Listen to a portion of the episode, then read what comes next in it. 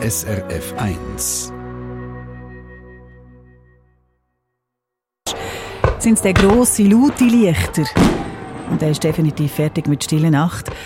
Bei Marcel Häni vom Tierratgeber geht es heute um Feuerwerk und wie das unsere Tiere stresst. Und zwar Haustiere, aber auch die, die in der Natur leben.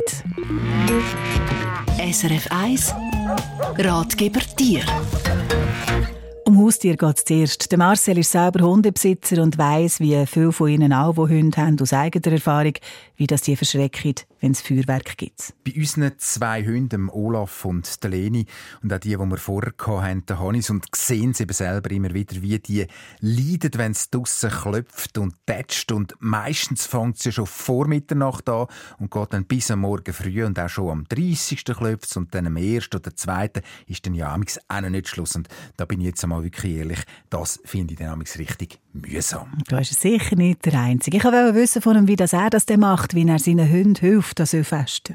Ich glaube, da hat jeder Hundehalter seine eigene Methode. Bei uns hilft es, wenn die Türen in Wäschkeller offen sind, die Wäschmaschine läuft und ein Wäschkorb mit Schmutzwäsche drin ist unten liegt, äh, dann geht der Olaf dort rein. Vielfach lasse ich auch noch Musik laufen. Klassische hilft nur bedingt, vor allem die Leni, der grössere Hund von uns, der leidet extrem, lässt sich dann auch nicht in den Wäschkeller runterlotsen. Sie verkrücht sich dann eben unter dem Bett oder unter dem Sofa und bleibt dann dort die ganze Nacht.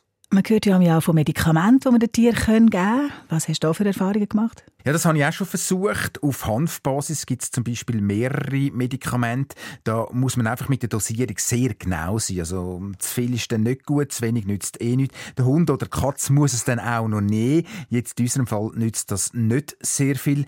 Beruhigungsmittel gibt es zum Beispiel auch für Rösser. Dort geht es manchmal ein bisschen besser.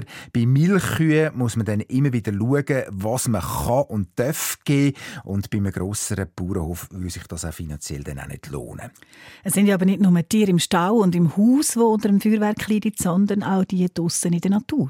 Ja, die vergisst man eben viel. Die Knallerei und die Lichter am Himmel versetzen viele Tiere in Panik. Wildvögel und Rehe eben auch. Bauernhoftiere, wie ich gesagt habe, Rösser oder Kühe.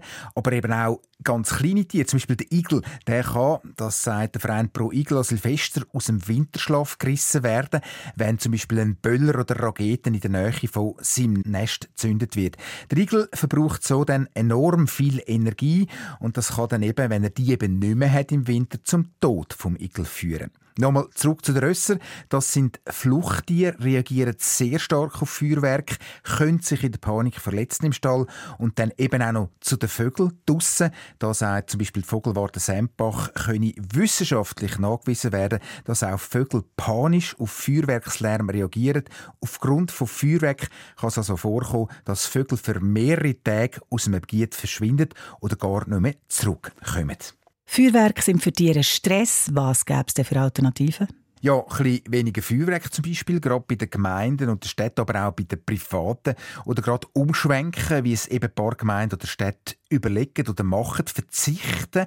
Es gibt scheint auch lautloses Feuerwerk. An einem See kann man auch eine Wasserlichtshow machen, was aber da immer bleibt, das ist dann das plötzliche Licht, das dann eben die Vögel auch wieder aufschrecken kann wahrscheinlich die beste Lösung, vor allem ein bisschen weniger und bisschen mehr Verständnis für die Tierwelt. Sagt Marcel Henny, der am Silvester in der Wäschküche unterfeiert. Nein, aber dort bei seinen Hunden gehen vorbeischauen, wenn das Feuerwerk losgeht. Das ist das, was bei seinen Hunden am besten funktioniert. Mehr Tipps, wie dass man den Stress wegen Feuerwerk bei den Haustieren ein bisschen lindern kann, haben wir parat auf srf1.ch beim Ratgeber. Vielleicht deckt sich das dann auch mit den Erfahrungen, die Sie selber haben. SRF 1 Ratgeber Tier eine Sendung von SRF1. Mehr Informationen und Podcasts auf srf1.ch.